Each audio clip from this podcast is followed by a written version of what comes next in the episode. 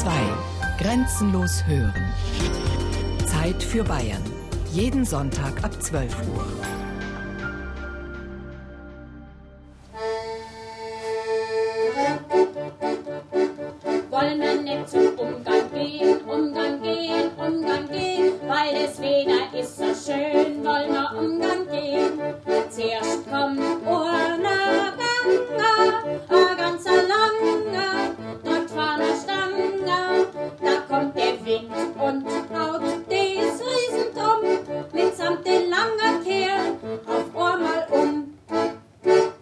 Die Prozession zwischen Kitsch, Kunst und Religion. Ein Feature von Josef Berlinger.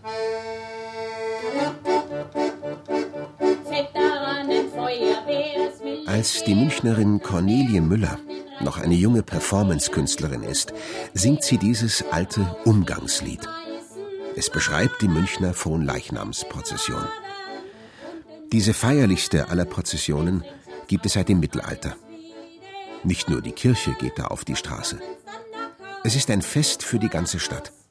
Klerus, Hof und Bürgerschaft demonstrieren ihren Glauben und repräsentieren ihren Stand, ihre Macht, ihre Rolle in der Hierarchie der Gesellschaft. Ab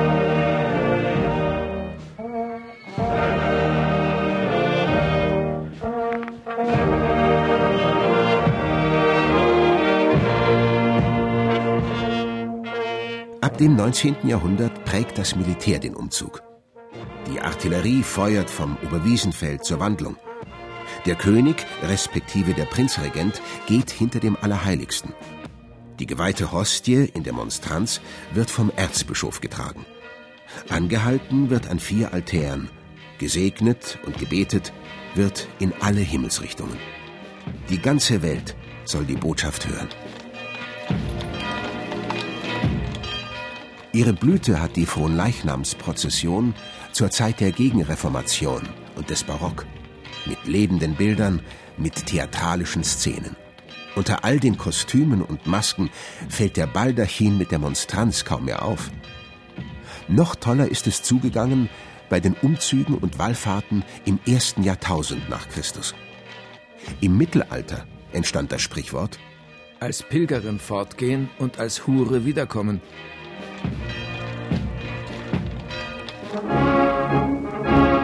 Der Pomp der großen katholischen Feste soll auf den Knaben Adolf Hitler eine ganz besondere Wirkung ausgeübt haben. Der Historiker Friedrich Heer vermutet, dass diese Eindrücke stilbildend waren für die Choreografie der späteren Massenveranstaltungen des Diktators. Da waren der Passauer Hochklerus und Volksklerus, die Prozessionen und die hohen, reich liturgisch ausgestalteten Feste, gefeiert unter der Anteilnahme eines bayerischen Kirchenvolkes, in dem uralte archaische Elemente Gegenwartskraft besitzen. Prozessionen gibt es lange vor dem Christentum. In antiken Kulten, in asiatischen Religionen. Legendär sind die Prozessionsstraßen der Babylonier, der Römer, der Ägypter und der Kelten. Ein paar tausend Jahre später, in der postmodernen Gegenwart, sind die überregional bekannten Prozessionen zu folkloristischen Events mutiert. Ein Fressen für die Massenmedien. Das Online-Lexikon Wikipedia definiert die Prozession so. Eine Prozession von lateinisch processio voranschreiten ist ein religiöses Ritual, bei dem eine Menschengruppe einen nach bestimmten Regeln geordneten feierlichen Aufzug meist zu Fuß vollzieht. Im nicht-religiösen Bereich entsprechen ihr Festzug, Parade, Trauerzug, Demonstration. Bei Prozessionen ist der Vorgang des feierlichen Schreitens entscheidend, während es kennzeichnend für Wallfahrten und Pilgerfahrten ist, dass sie zu einem oftmals weit entfernten Ziel führen. Es gibt zeitgenössische Künstler, die den Begriff Prozession auf ihre eigene, eigenwillige Art neu definieren. Und es gibt landauf, landab Gläubige, die nach wie vor kirchliche Prozessionen feiern. Ganz altmodisch. So, wie sie in den letzten Jahrhunderten auch gefeiert wurden. Mag die Umgebung noch so profan sein. Mögen die Passanten noch so ungläubig glotzen. Wenn man auf Altäding geht, dann geht man drei Tage Und wenn man jetzt eine Prozession mit einer Vereinsangelegenheit macht, dann geht man da vielleicht eine halbe Stunde irgendwo hin. Erste Station bei der Dankprozession mit dem Männer- und Burschenverein Brandelberg. Wir machen da ein kleines Gebet und gehen dann auf zur Kapelle. Also das ist alles einfach ein bisschen weniger. Die Marienkapelle, das Ziel der Prozession, steht oben auf dem Brandelberg, am nördlichen Stadtrand von Regensburg. Feierlich zu schreiten wird bei dieser Prozession nicht so einfach sein, bei 15 Prozent Steigung. Körperliche Anstrengung und feierliches Schreiten, das beißt sich. Den Teilnehmern steht also eine Prüfung bevor. Himmlische Belohnung muss mühsam verdient sein. Man wird vorbeiziehen an frisch gemähten Rasenflächen, vorbei an Kuchen essenden Damen in der Pergola, vorbei an SMS tippenden Mädchen in kurzen Röckchen, vorbei an chrom blitzenden Autos, vorbei an Deutschland und Bayern Fähnchen, vorbei an blumengeschmückten Gartenzäunen, vorbei an alten und neuen Kultgegenständen, Zeugnissen von Kitsch und Konfession. Wir danken für ein gutes Jahr, dass wenig passiert ist und dass wir halt Glück gehabt haben mit unseren Veranstaltungen. Und vor allem sind wir dankbar für unsere Marienkapelle, die jetzt seit 33 Jahren besteht. Es gibt so viele Bittprozessionen und sehr wenig Dankprozessionen. es gibt auch Protestprozessionen. In der Toskana gab es kürzlich eine Prozession gegen das Fluchen. Der Pfarrer von Ceri brachte allerdings nicht mehr als 100 Gläubige auf die Straße. Die Prozession als gottesdienstliche Handlung setzt eine innere Sammlung voraus. Aus der Doktorarbeit von Leo Stürmer über die Prozessionen der katholischen Kirche im staatlichen Recht unter besonderer Berücksichtigung des Straßenverkehrsrechtes 1960. Im Folgenden Leo Stürmer genannt. Der Zweck der Prozession liegt nicht darin, nach außen zu demonstrieren, sondern in einem sich abwenden von den irdischen Dingen zu Gott hin. Die Aufmerksamkeit wird von den äußeren Geschehnissen abgelenkt und nach innen gerichtet. Bei einem Prozessionsteilnehmer tritt also gerade das Gegenteil ein von dem, was man sonst von einem Verkehrsteilnehmer erwartet. Man kann nicht gleichzeitig mit erhöhter Aufmerksamkeit am Straßenverkehr teilnehmen und sich innerlich sammeln und zu Gott hinwenden. So muss man den sonstigen Straßenverkehr von der Prozession fernhalten und der Prozession Sonderrechte einräumen. Als Pfarrer kenne ich also die Situation, dass Leute extra mitgehen, weil sie da zur Ruhe kommen und so. Und da kann dann vielleicht äh, die Kinder können sich schon ein bisschen verselbstständigen. Also da stellt man halt dann ein bisschen Erwachsene an die Seite der Kinder, sodass das ja, in einem gewissen Rahmen äh, bewegt und die Kinder auch zu, zur Ruhe ein bisschen kommen. Das tut den Kindern ja auch gut äh, in unserer Zeit, wo die Kinder ja so äh, quecksilbrig sind und so unruhig, wenn sie da mal das erleben, im Gehen, zu meditieren, zu beten. Ich glaube, das ist für die Kinder auch ganz eine gute Übung. Josef Weindl, Pfarrer der oberpfälzischen Stadt Neutraubling. Es gibt da genaue Richtlinien, wie man eine Prozession anmelden muss. Also ich glaube, drei bis vier Wochen vorher muss man eine größere Prozession schon bei den Polizei und bei den öffentlichen Behörden anmelden. Dann ab einer bestimmten Personenzahl, ich glaube 50, muss man auch Polizeischutz bzw. einen Schutz durch die Feuerwehr beantragen. Der Vereinspatron, der heilige Josef, der Männer- und Burschenverein Brandenberg ist unter dem Schutz vom heiligen Josef, das ist unser Vereinspatron. Und auf der anderen Seite haben wir dann äh, das ursprüngliche Bild von dem Verein, der 1905 gegründet worden ist. Und da sind halt so Symbole drum, wo halt zu der Zeit wichtig waren. Das ist die, die Fruchtbarkeit wahrscheinlich. Und alte Bayern sind wir mit der Raute. Die katholischen Männer und Burschen vom Männer- und Burschenverein sind stolz auf ihre Fahne. Gelb-weiß ist sie. Und teuer war sie auch. Allein das Renovieren der Fahne hat den Verein 4.500 Euro gekostet. Das hat man aus der alten Fahne rausgeschnitten praktisch und wieder eingewebt. Aber diese Stickereien da, die sind alle neu gemacht worden und das hat die ganze Geschichte so teuer gemacht. Filigrane, ne? Momentan ist die Fahne nackig, wir haben keine Bänder dran und wenn Fahnenbänder noch dran sind, dann wird es ein bisschen schwerer, aber es ist zum Aushalten. Du hast doch die Knöpfe auf der verkehrten Seite, Mensch. Ja. Inzwischen ist der junge Kaplan eingetroffen. Er hat auf die Schnelle keinen regulären Parkplatz gefunden. Also hat er sein Auto Strafzettel verdächtig abgestellt. Nach dem Licht das Gebet Maria Licht und Christus. Das kann ich machen, Gerne, danke. Super. Hm. Es ist schön, wenn ein paar verschiedene Stimmen Ja, logisch, klar. Gell? Den darf man mit einbinden. Also der Pangel Gerhard holt jetzt nur ein Vortragskreuz. Und dann schauen wir mal, wer das Kreuz drauf Interessiert nicht, ich gehe erst morgen ans Volksfest. Der Kaplan hat keine Eile. Er vertraut auf den lieben Gott und die Jungfrau Maria. Die beiden werden mit vereinten Kräften den Strafzettel von ihm abwenden. Inzwischen haben sich an die drei Dutzend Leute versammelt. Die Jungen haben da weniger was am Hut und die Älteren, ja, die werden altersbedingt halt weniger. Oder auch vom Gesundheit her können sie nicht mehr gehen. Liebe Brandenberger, liebe Gäste aus nah und fern, ein herzliches Willkommen am Brandenberg. Unsere Gemeinde ist heute klein, aber wir haben das Wort schon erfüllt. Jesus hat gesagt, wo zwei oder drei in meinem Namen versammelt sind und die haben wir deutlich überschritten. Und ich denke mal auch, mit, ein, mit einer kleinen Gemeinde können wir auch eine würdige Prozession machen.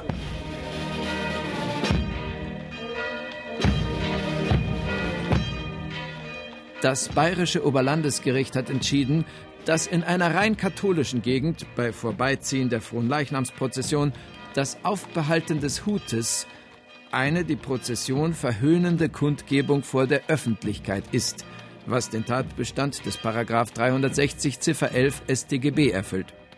Auch starkes Hupen eines Autos bei Vorüberziehen einer Prozession kann grober Unfug sein. Leo Stürmer. Sei gegrüßt, Maria, du hörende Frau.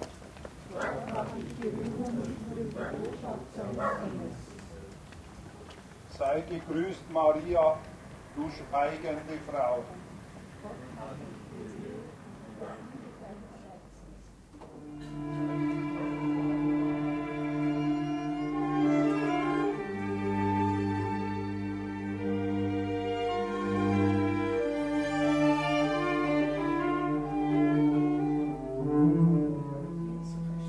Musik von Manuela Kehrer und Daniel Oberegger.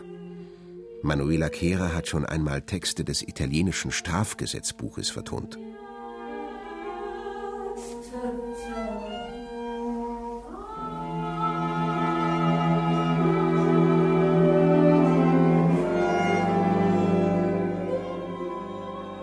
Zweite Station. Die Prozession der Käfer. Eine Mini-Oper in einem Südtiroler Wohnhaus. Die Käfer waren uns sehr wichtig, weil wir im Hinterkopf eine Erzählung von Franz Kafka hatten, und zwar die Verwandlung, wo sich ja Herr K. in einen Käfer verwandelt. Nun wollten wir das Ganze eigentlich umdrehen, und zwar nicht, dass sich Herr K. in einen Käfer verwandelt, sondern unser Darsteller verwandelt sich in einen Berg. Das Ganze drumherum um ihn, das heißt das ganze Publikum, verwandelt sich in Käfer. Was die Pfarrer können, kann Manuela Kehrer auch. Jene verwandeln Brot und Wein in Leib und Blut Christi, was in jeder heiligen Messe zelebriert und in der Fronleichnamsprozession verherrlicht wird. Manuela Kehrer nimmt sich die künstlerische Freiheit und verwandelt ihre Zuschauer in Insekten. Die Prozessionsteilnehmer sind also gefordert. Aber sie müssen nicht auf dem Boden kriechen. Sie dürfen aufrecht gehen feierlich daherschreiten, aber können sie nicht. Dafür ist es viel zu eng in dem Haus, in dem die Komponistin wohnt. Hier ist Drücken angesagt, Pferchen, Pressen, Quetschen, Zwängen. Statt Schreiten also ein Geschiebe. Statt liturgisch strengem Abstand halten, Körperkontakt. Die Hausoper für Sopran und andere Säugetiere ist nichts für Agoraphobiker nichts für Menschen mit Platzangst. Wir haben ein Stiegenhaus, da können gar nicht drei Leute nebeneinander gehen. Es war wirklich so Gänsemarschmäßig und es hat eigentlich toll funktioniert. Die Bänke waren hier so aufgestellt und es hat sich direkt so ein, ein Weg herauskristallisiert, wie die Leute gegangen sind. Raum ist in der kleinsten Hütte. Die eine findet hier einen Platz für ihren Arm, der andere findet dort einen Platz für seinen Fuß.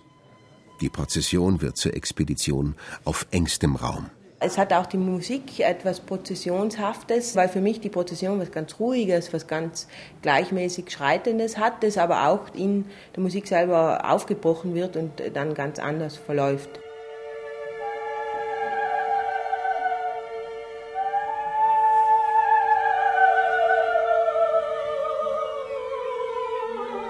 Es war beides. Es war irgendwie eine Prozession, die zwar ein bisschen durchgeknallt ist am Anfang, lachen und schreien und es war lustig, aber es war doch auch dieses Meditative dabei. Von vornherein, von vornherein, da planen wir die nächsten Fehler. Die Komponistin und Psychologin Manuela Kehrer ist 1980 in Brixen geboren. In ihrer Doktorarbeit an der Psychiatrie Innsbruck erforscht sie das nichtverbale musikalische Gedächtnis bei Patienten mit leichter Demenzerkrankung. Von der Stadt Klagenfurt erhielt sie den Gustav Mahler Kompositionspreis und war Stipendiatin des Richard Wagner Preises Innsbruck-Bozen. Ihre Komposition Pacha Mancha con Knödel wurde uraufgeführt am Titicacasee in Peru. Die bodenständige Manuela Kehrer ist von der katholischen Kirche geprägt. Bei den Prozessionen war sie als Kind regelmäßig dabei und musste Mutproben bestehen. Zum Beispiel aus der Reihe, aus der Gruppe auszuscheren. Dann macht man halt Spielereien oder dann versucht man in Weihrauchfass irgendwas reinzuschießen, damit es noch mehr raucht. Das war eigentlich auch schon eine Theaterinszenierung, finde ich.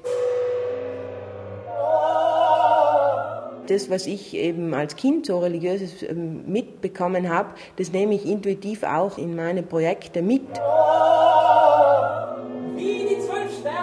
Von den großen Kassians-Prozessionen war Manuela Kehrer in ihrer Jugend begeistert und verblüfft über den Auflauf von Menschen. Die kamen aus allen Himmelsrichtungen, aus allen Schichten, von allen Fraktionen. Was mich bei dieser Prozession und bei vielen anderen total fasziniert hat, ist, dass sich dieses Chaos von allein ordnet. Man versteht es nicht ganz, aber irgendwie geht es dann doch weiter und dann stockt wieder was. Ich glaube, es hat schon auch was vom, vom Stau.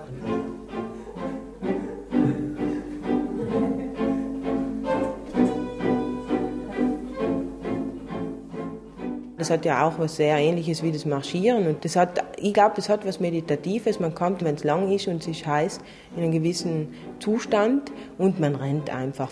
Ich finde schon, der Vergleich mit einer Schafherde äh, trifft sehr gut zu.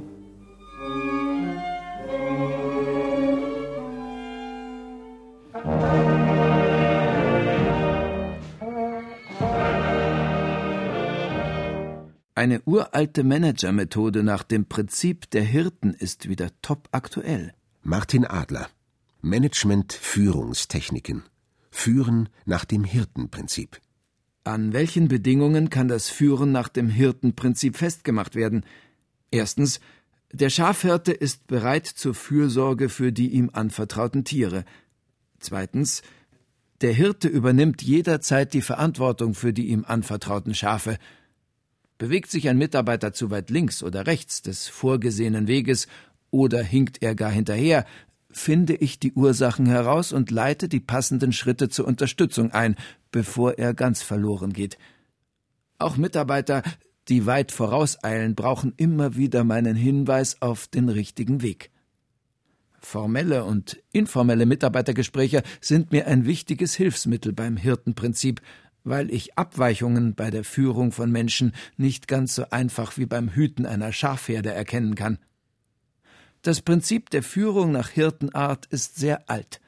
Schon in der Bibel steht im Neuen Testament einiges dazu geschrieben.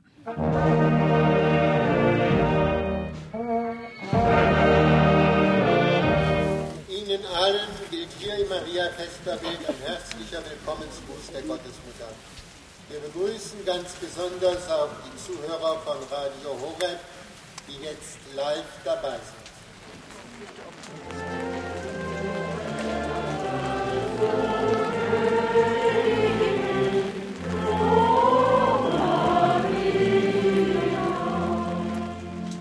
Dritte Station.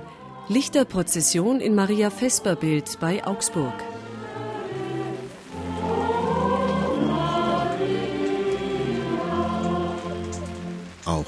Regnen kann es bei einer Prozession. Sogar an einem Wallfahrtsort, wie Maria Vesperbild.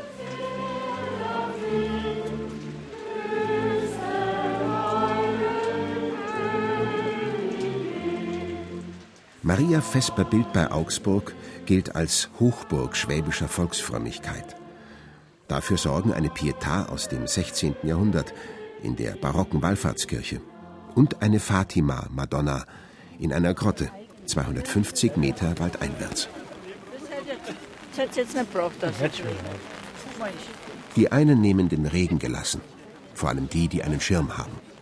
Andere, die keinen haben, sehen die Lichterprozession über den Schlossberg als Opfergang. Und vielleicht ist unter den paar tausend sogar einer, der auf seine Mutter Gottes böse ist. Das sagt man ihr nach, dass sie Wunder tut, dass sie hilft bei Rheuma, Gicht und noch viel Schlimmerem. Und dann kann sie nicht einmal den Regen zurückhalten.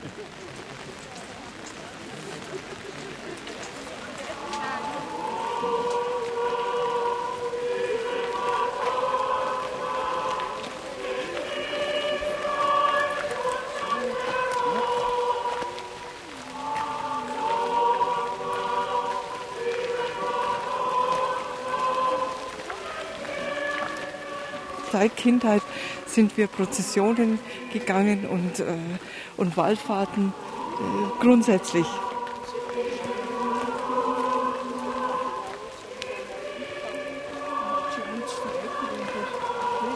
Das ist einfach auch Gefühl dabei und der Liebe zu, zu so einer Geschichte.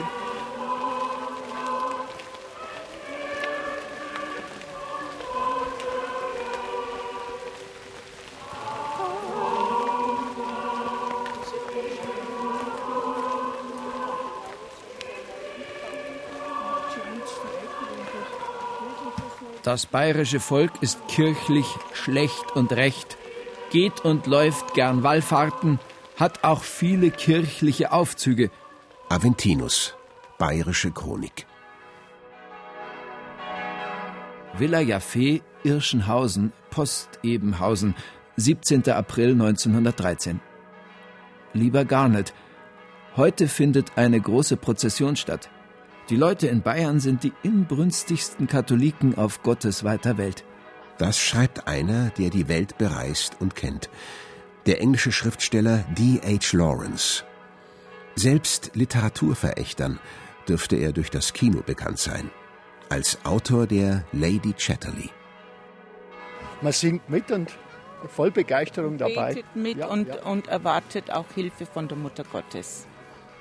Weil man fühlt sich da einfach in der, in der Gesamtheit wohler, als wenn man das jetzt nur ganz alleine machen würde. Die Menschen. Die Menschen sind also einfach gigantisch. es ist jung, es ist jung, alt, äh, krank, gesund, ist egal.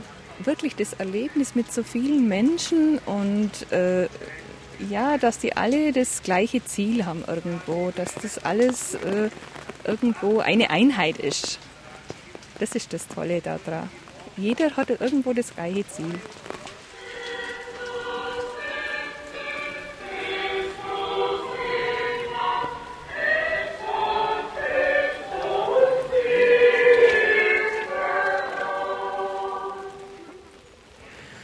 Das ist jetzt schon das zweite Jahr. Mir hat es letztes Jahr schon sehr gut gefallen und heuer war es nochmal schöner, trotz des schlechten Wetters, aber schlechtes Wetter gibt es eigentlich nicht.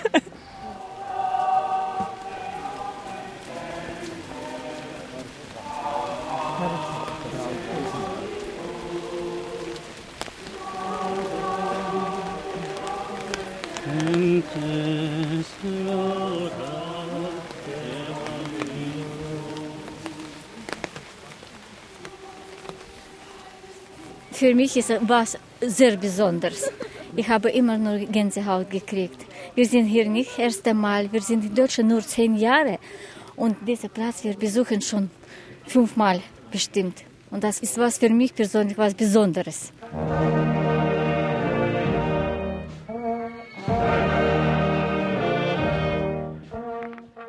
Gemäß 48 StVO ist es jedem Verkehrsteilnehmer untersagt, eine Prozession zu hemmen. Eine Hemmung ist begrifflich nur möglich, wenn die Prozession sich bewegt.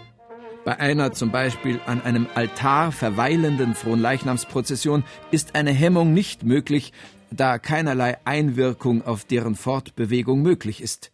Leo Stürmer. Sagen wir so, ich bin krank und darum gehe ich auch mit. Einfach aus Überzeugung, das hilft. Ja. Weil das eine innerliche Einkehr ist. Hier in Maria Vesperbild ist es noch äh, eindrucksvoller durch, durch die vielen Menschen auch, die hier gläubig sind und durch die jungen Menschen auch, die wirklich gläubig sind. Man kann nachdenken über, über die Zeit, über die nächste Woche auch, über die kommende Zeit. Einkehr in der Masse auch, ja. ja. Weil wir sehr gläubig sind, deswegen. Sehr rührend. ja. So was Heiliges erlebt. Ja, Super. also sehr, sehr schön finde ich. Und das ist auch toll, dass so viele junge Leute mitmachen. Weil es toll ist, zuzuschauen, wie die Lichter funkeln und so. Aus Tradition eigentlich, zu Ehren der Mutter Gottes, an Maria Himmelfahrt, ja, weil es schön ist und wenn wir ihr danken wollen, dass es uns gut geht, dass wir gesund sind und dass wir weiterhin unter ihrem Schutz leben dürfen. Eindrucksvoll, feierlich. Ja, geht so ein bisschen unter die Haut. Einfach den Augenblick genießen und über nichts nachdenken. Also ich habe eigentlich an meine Kindheit gedacht, weil ich lebe seit 20 Jahren in Rom und diese alten schönen Marienlieder zu hören, dieses Gefühl, was man früher in der Kirche empfunden hat, das Gefühl der Geborgenheit. Ja, das, das bringt bei mir die Kindheit wieder. Der Ehrengast des Tages, der Würzburger Bischof Friedhelm Hofmann, beschwört den Gemeinschaftsgeist der Prozession. Weil wir durch die Natur ziehen und die Menschen in dem Miteinander von Singen und Beten auch spüren, wir sind eine große Glaubensgemeinschaft, die sich der Fürbitte Mariens anvertraut. Und das hat in unserer Seele auch eine entsprechende Wirkung.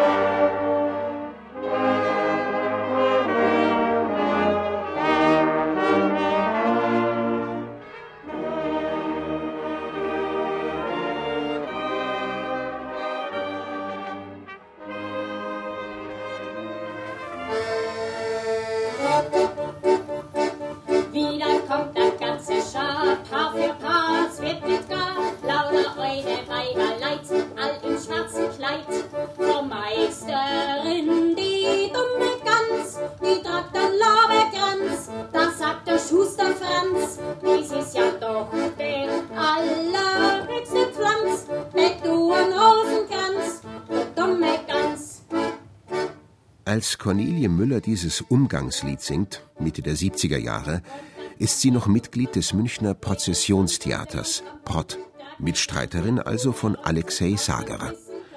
Heute ist sie längst eine eigenständige Performance-Künstlerin. Die geheime Klangrätin leitet in München ihr kreatives Büro für Angelegenheiten und erfindet Jahr für Jahr neue kuriose Stücke mit kurioser Musik in kuriosen Räumen. Das Prot, da habe ich damals ein Wort gesucht, das es noch nicht gibt, für ein Theater, das es noch nicht gibt. Das Wort, das mit einem kleinen Buchstaben beginnt und einem großen aufhört.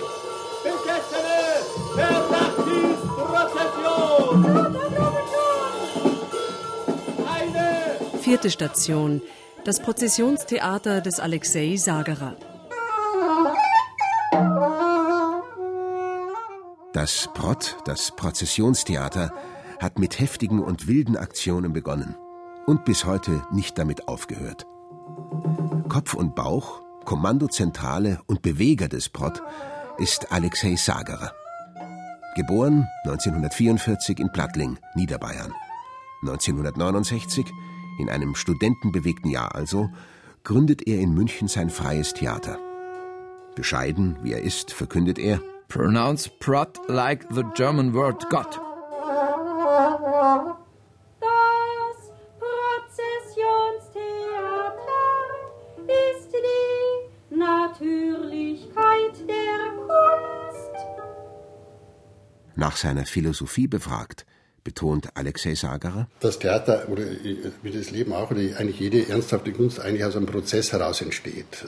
weil das Leben in Prozessen vorangeht. Und da kommt mein Wort von Prozession her, an sich eigentlich das Denken in, in Vorgängen, säkularisierte Prozession, den offenen Raum, wo das hineingeht und von da aus eine andere Intensität hat an sich, aber wie gesagt an sich auch riskanter ist, aber von da aus auch mehr mit dem Leben direkt zu tun hat. Prozessionstheater ist ein einziges Honiglecken. Honig, Honig, Honig, Honiglecken, Honiglecken. Prozessionstheater ist der Gipfel. Prozessionstheater ist der Gipfel. Der Gipfel. Gipfel. Gipfel. Gipfel. Prozessionstheater ist lebensgefährlich. Prozessionstheater ist lebensgefährlich. Prozessionstheater ist lebensgefährlich. Lebensgefährlich. Lebensgefährlich. Das gewöhnliche, allseits gepflegte Theater vergleicht Alexei Sagerer mit dem Hausschwein. Es ist dazu da, um Schnitzel zu produzieren. Sein radikales, unmittelbares Theater vergleicht er mit dem Wildschwein. Das trägt sein Sausein aus. Das andere nenne ich ja Repräsentationstheater. Das ist das normale Theater, das hier gemacht wird. Mit denselben Mitteln kann man Hamlet spielen und kann Werbefernsehen spielen, also in derselben Repräsentationsding. Also mit dem hat das nichts zu tun. Alles, was sich nicht bewegt, ist kein Prozessionstheater. Also nichts. Die Vorstellung von Gott an sich, der außerhalb transzendiert sozusagen außerhalb des Geschehens hier. Eigentlich ist es der Beginn für Repräsentation. Das heißt an sich, du hast dort ein Ideal, das du auch gar nicht mehr angreifen kannst. In dem Augenblick sind wir alle, also wenn es ein Ideal von einem Menschen gibt, sind wir alle eigentlich äh, mehr oder weniger geglückte Repräsentationen von dem Ideal. Im anderen Fall, wenn das Leben sich entfaltet sozusagen und ein realer Vorgang ist, dann bist du und ich oder wie auch immer ein Original das heißt, sie hat eine völlig andere Wertschätzung oder eine völlig andere Qualität, als wenn ich sozusagen mit meiner Erbsünde also von vornherein beschädigt bin und versuche einigermaßen auf, auf das Ideal hinzukommen. Und da sind wir schon an sich beim, bei dem was Kunst ist und was das Leben ist an sich, das öffnet dann immer neue Ebenen und zwar in Prozessen. Die Prozesse sind ganz extrem wichtig.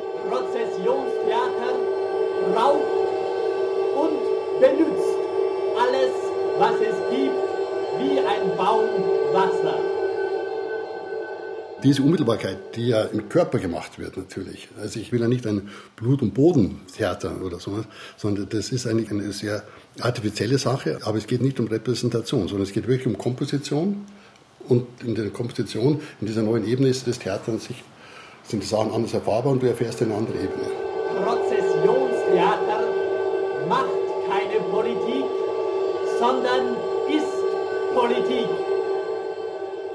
Kannst niemanden zwingen, äh, was Neues zu erfahren. Du kannst ihn zwingen, zu funktionieren und, und aufzubieten. Du kannst nur die Möglichkeit schaffen, dass was Neues erfahrbar ist. Prozessionstheater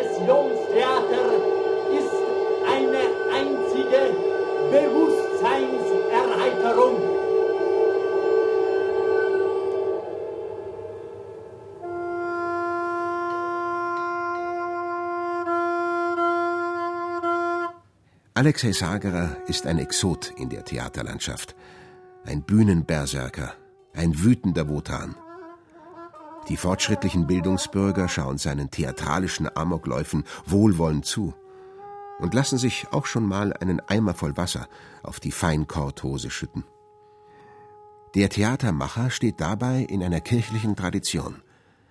Bis zur Zeit der Aufklärung ist es bei Fronleichnamsprozessionen keine Seltenheit, dass ein Darsteller des Teufels die Zuschauer mit Pferdeäpfeln bewirft.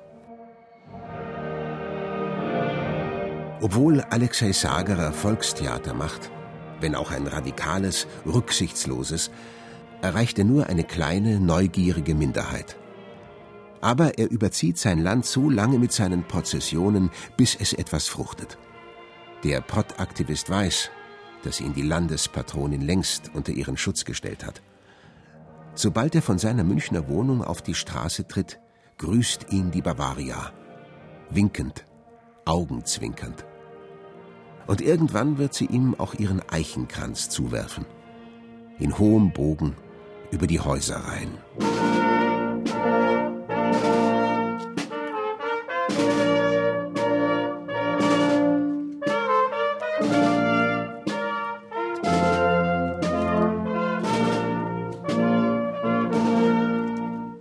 Fünfte Station Die Passionsprozession in Saal an der Donau. Palmsonntag in Saal. Ein paar Kilometer östlich des niederbayerischen Kelheim. Auf den Bürgersteigen drängen sich die Leute. Sie schauen auf eine ungewöhnliche Prozession. Es spielt zwar die Blaskapelle, aber die Menschen, die da feierlich durch die Straßen schreiten, bleiben stumm. Keine Gebete, keine Psalmen, keine Litaneien, kein Rosenkranz, keine Lieder. Viele der schweigend Marschierenden tragen Christusfiguren, Kreuze, Engel, Kandelaber und Fahnen durch die Straßen. Leihgaben aus umliegenden Pfarrgemeinden und Klöstern. Etliche der Holzfiguren und Figurengruppen sind lebensgroß. Für manche Zentner schwere Skulptur braucht es 16 Mann, um sie zu tragen. Es ist eine der selten gewordenen Bilder- und Figurenprozessionen, die in Saal am Palmsonntag zu sehen ist. Gezeigt werden das Leiden und das Sterben Jesu Christi, die Passion in 13 Stationen. Letzte Station ist das Kreuz von heute mit der Aufschrift Neid, Hass, Gier und Missgunst. In fast allen Kulturen gibt es diese Tradition, Reliquien, Figuren, Kultgegenstände werden hochgehalten, zur Verehrung und zum Schutz vor bösen Kräften und schweren Schicksalsschlägen. Vor der christlichen Zeit sind es heidnische Götterbilder.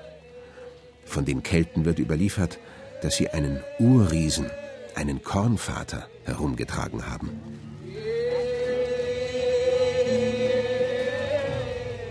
Die Prozession bringt die Gottheit aus dem abgeschlossenen Bereich des Heiligtums hinaus auf die Straßen. Und überall verbinden sich die religiösen Prozessionen mit dem Volksbrauchtum. Viele Bräuche werden christlich überformt. Nicht nur Ludwig Thoma hat bei Prozessionen beobachtet, dass noch durch den schönsten, weißesten Chorrock die alte heidnische Haut hindurchschaut.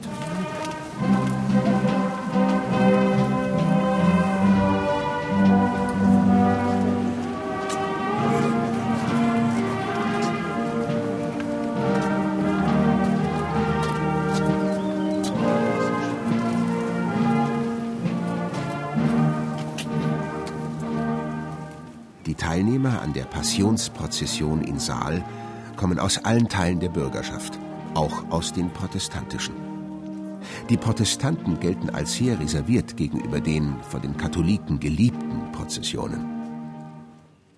Martin Luther predigt zu Fronleichnam 1523 Ich bin keinem Fest nie feinder gewesen, wenn diesem Fest, weil der keins Not noch Nütze ist, und Großheuchlei und Spott dem Sakrament widerfähret.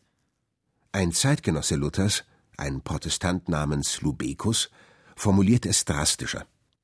Anlässlich von Bittprozessionen wundert er sich, wie geneigt die Leute do gewesen, unwissend dem Teufel zu dienen.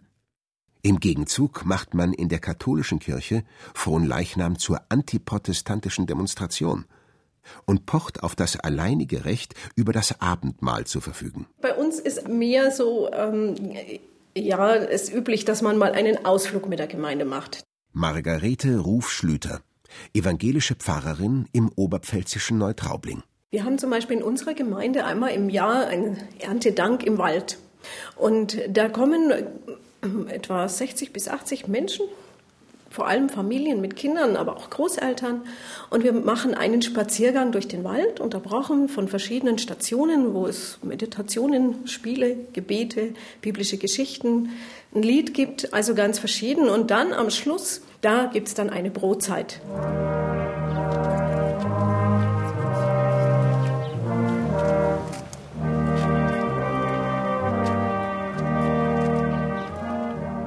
Ein katholischer Erzbischof verordnet im Jahr 1678 Alle sollen fromm beten. Kreuz und Fahnen sollen ehrerbietig behandelt werden. Niemand solle sich am Ende der Prozession betrinken. Jünglinge und Jungfrauen sollen nicht gemeinsam den Heimweg machen. Und aus dem Jahr 1774 stammt der Befehl beim Beten nicht zu brüllen und bei der feierlichen Auffahrt sich alles Händeklatschens, Fingerwinkens und Küssens zu enthalten.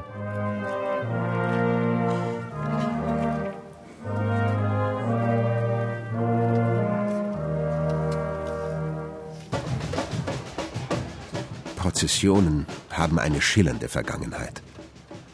An diese hedonistische Tradition anknüpfen wollen zum Beispiel die Veranstalter einer frohen Prozession als Protestveranstaltung gegen einen ökumenischen Kirchentag.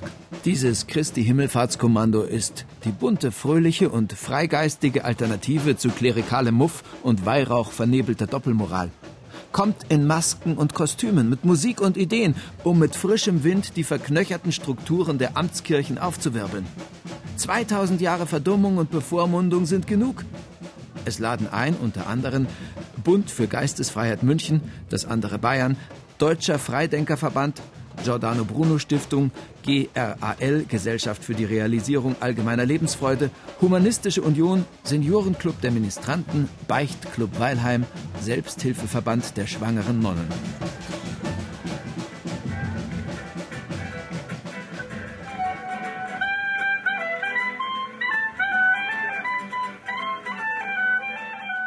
Diese Prozession kann auch fröhlich sein.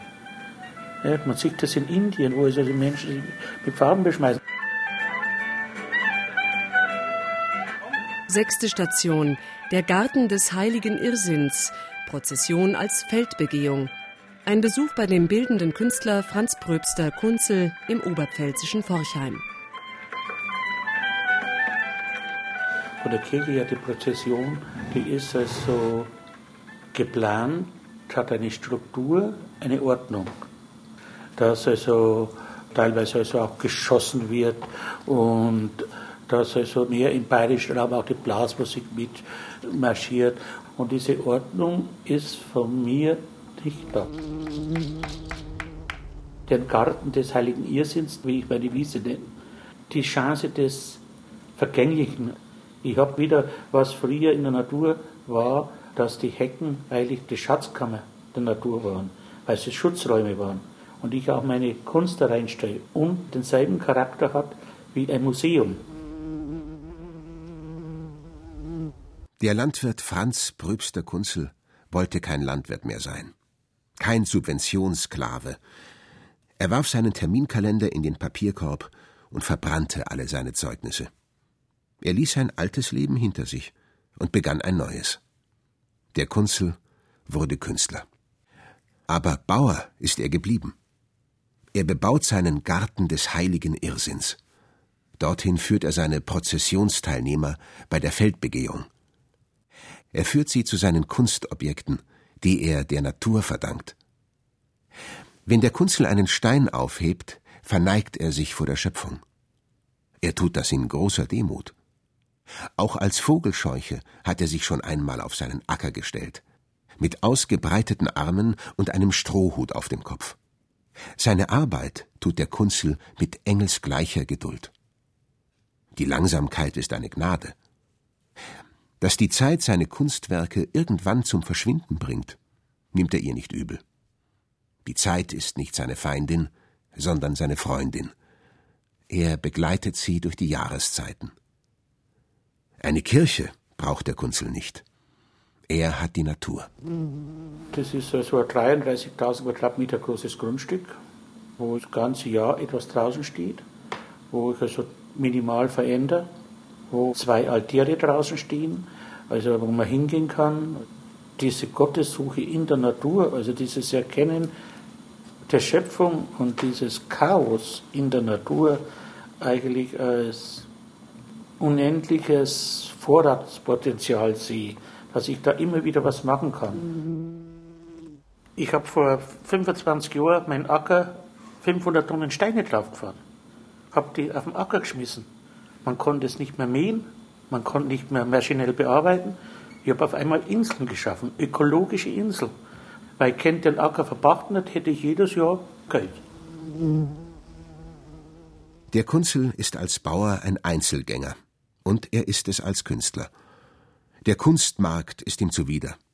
Das Geschwätz der Szene langweilt ihn.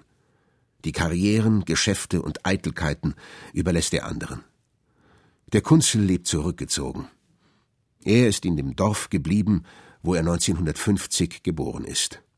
In Forchheim bei Freistadt, im Landkreis Neumarkt in der Oberpfalz. Der Kunzel ist Liebe für sich. Nur von Carmen, seiner Frau, lässt er sich bei der Arbeit gern stören. Und von seinen beiden Töchtern. Und von einer Hummel. Ab und zu freilich wird dem Kunzel die Einsamkeit doch zu viel.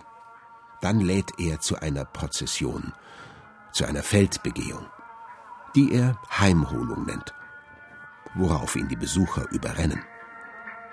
Gemeinsam werden dann die Weidenbüschel, Feldzeichen und Stangen aus dem Garten des heiligen Irrsinns in das Haus der Schreine überführt und finden ihren Platz neben Blecheimern, Klangscheiben und Rutenbündeln, neben bemalten Steinen und bemalten Masken. Da ist der, der Doktor, der Architekt, die Bäuerin, die Kinder, der Bauarbeiter, alles, die sind alle gleich, sie sind Prozessionsteilnehmer. Die Prozession selber ist das Kunstwerk.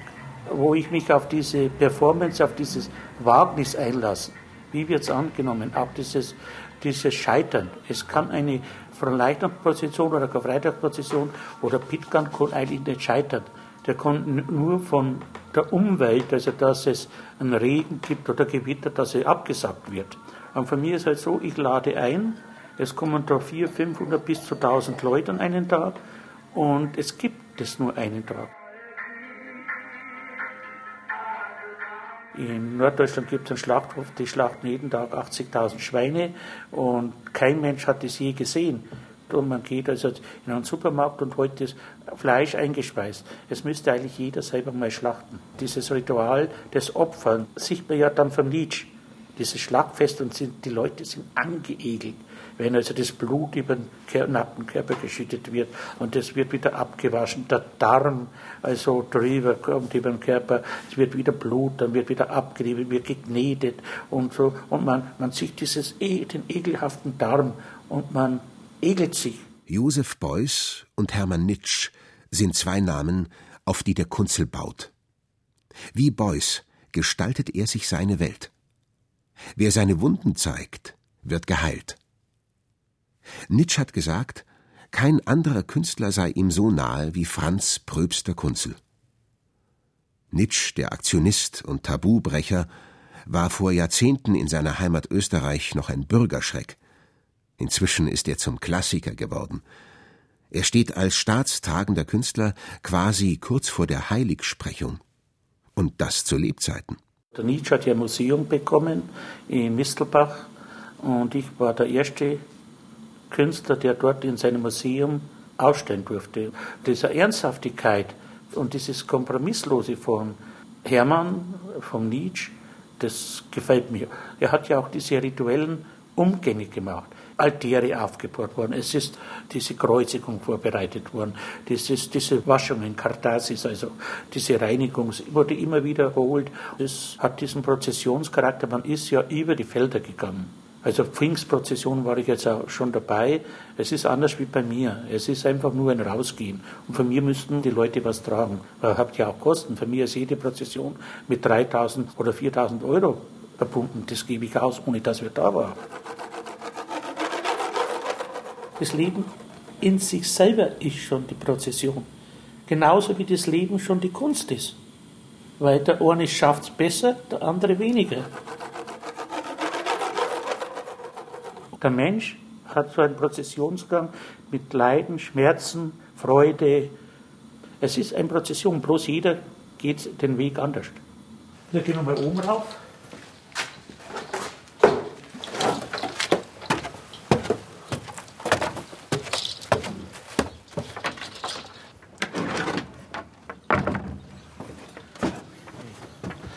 Meine Scheune, das ist so ein, für mich ein sakraler Raum, wo ich also meine Sachen aufbewahre, die draußen waren, so vom totalen Verfall gerettet sind. So wie Kirchenaufbau, also mit der Seitenaltäre oder so ein Schrein, einfach ein Schrein, also das so sein Geheimnis hat, wie auch der Tabernakel sein Geheimnis hat. Ja, draußen hat man die Musik vom Wind Auch interessant, wenn man dann den Regen hört, Sturm. Wenn draußen die Sonne scheint, fallen die Strahlen durch die Astlöcher der Scheunenwände. Wer sich Zeit nimmt, sieht die Lichtpunkte im Innenraum wandern. Der Kunzel braucht kein Stonehenge. Er hat sein Haus der Schreine. Es ist ein magisches Bühnenbild für kultische Handlungen. Und wenn der Kunzel inmitten seiner Naturreliquien steht, dauert es nicht lang, bis er sich zu wiegen beginnt und zu drehen. So ähnlich könnten es die Kelten, unsere Ahnen, auch gemacht haben. Auch sie haben Feldprozessionen veranstaltet. Auch sie haben die Natur verehrt. Auch sie haben Musik gemacht und getanzt. Nur eine Brille, eine Brille wie der Kunzel, haben sie dabei nicht getragen. Zum Beispiel die Eskimos, wenn die jetzt so sich treffen und dann erzählen sie Geschichten. Und auf einmal geht's los.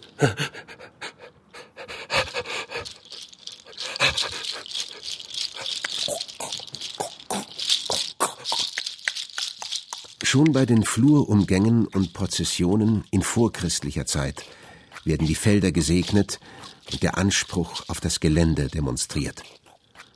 Und zwischen Mitternacht und Sonnenaufgang versucht man mit Lärm die bösen Geister zu vertreiben. Die Teilnehmer sind dabei oft nackt oder vermummt.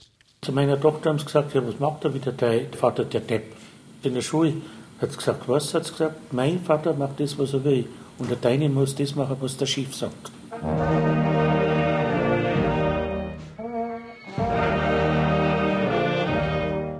Die Prozession zwischen Kitsch, Kunst und Religion. Sie hörten ein Feature von Josef Berlinger. Regie der Autor. Erzähler war Christoph Jablonka. Die Zitate las Burchard Dabinus. Technik Josuel Teegarten. Redaktion Gerald Huber. Warnung. Wenn man in einer Prozession geht und nur ein paar Vorderleute sieht, deren Hinterkopf, deren Schulter, deren Rücken, deren Beine, die trottenden, schreitenden, marschierenden Füße.